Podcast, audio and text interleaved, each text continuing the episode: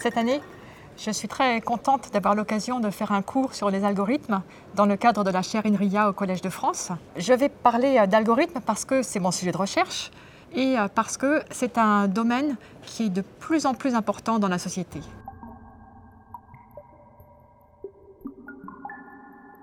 Concrètement, un algorithme, ça permet de résoudre un problème compliqué en le décomposant en briques très très simples, en briques de base. Une multiplication de deux nombres. Si vous savez multiplier des nombres à un chiffre, et si vous savez faire des additions, alors vous savez multiplier des grands nombres. Pourquoi? Parce que vous avez appris à l'école primaire comment faire les multiplications. La méthode que vous avez apprise, c'est un algorithme.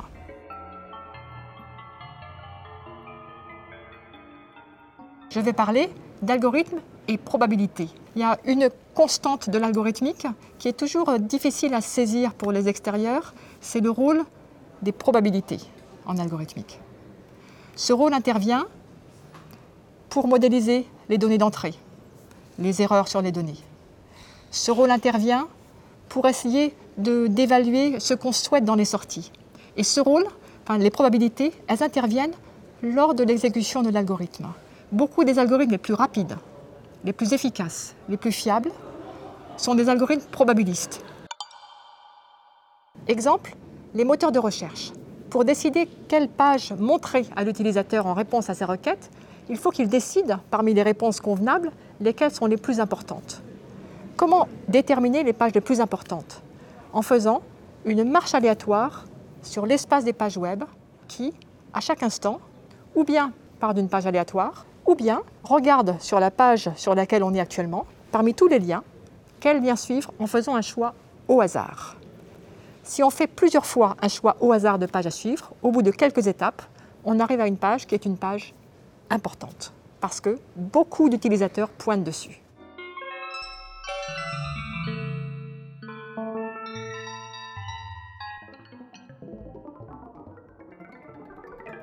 Le centre de mes recherches, ce sur quoi a porté la majorité de mon travail pendant euh, ces 30 dernières années, ce sont les schémas d'approximation. Les schémas d'approximation, ce sont des cas particuliers d'algorithmes d'approximation.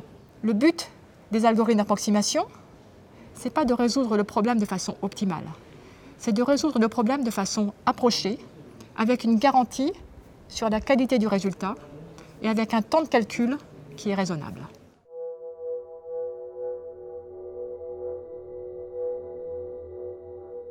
Parmi les problèmes, le problème du voyageur de commerce. C'est vraiment l'exemple, l'archétype euh, qu'on aime utiliser comme exemple de base pour justifier les algorithmes d'approximation parce que euh, c'est un problème facile à comprendre. De quoi s'agit-il? Vous avez un voyageur de commerce. Il faut qu'il fasse sa tournée. Il faut qu'il visite un certain nombre d'adresses. Le problème du voyageur de commerce, c'est de décider dans quel ordre il va visiter les adresses de façon à minimiser la longueur totale de son trajet dans les cas les plus compliqués. Comment ferait ce voyageur de commerce? Il regarderait toutes les possibilités, tous les ordres possibles des endroits à visiter, et c'est énorme. Et donc, ça lui prendrait beaucoup trop de temps de calculer le meilleur parcours. À la place, il va dire, je n'ai pas besoin de savoir exactement le meilleur itinéraire. Si j'ai le meilleur itinéraire à, à 5% près, ça me va. Donc ça, c'est une approximation à 5%. Ce qui distingue le domaine algorithme d'approximation, c'est que nous, on démontre, on démontre que nos résultats sont bons. On a des garanties sur la performance de l'algorithme, que ce soit le temps qu'il faut pour calculer la solution ou la qualité du résultat.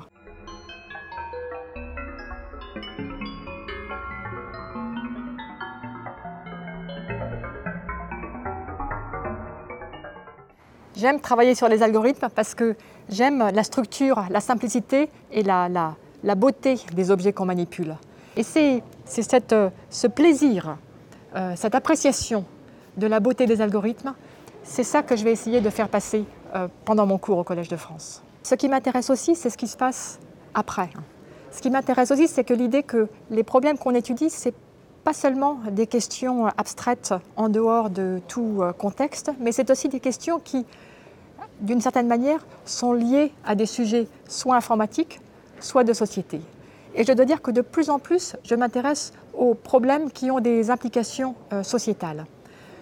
Par exemple, euh, l'algorithme pour décider quels étudiants envoyer à l'université. Autre exemple, les algorithmes de découpage électoral.